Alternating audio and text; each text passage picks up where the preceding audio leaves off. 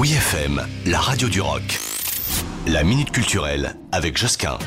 Jusqu'au 30 avril, nos papilles vont comme ça être à coup sûr en ébullition car la Cité internationale de la gastronomie et du vin de Dijon dévoile les secrets de la pâtisserie française avec sa première exposition temporaire intitulée C'est pas du gâteau, ça c'est du titre. hein.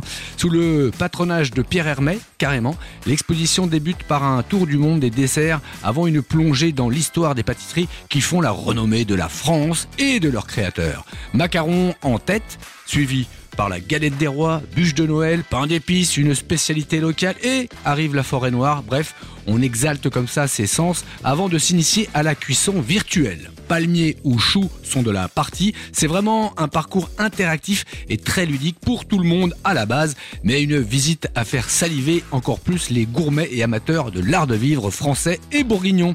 Le touriste lambda ne sera pas insensible non plus. hein. On a jusqu'au 30 avril, leur direction la Cité internationale de la gastronomie et du vin à Dijon, capitale des ducs de Bourgogne. On va en prendre plein la panse et plein les yeux. Retrouvez la minute culturelle sur wifm.fr.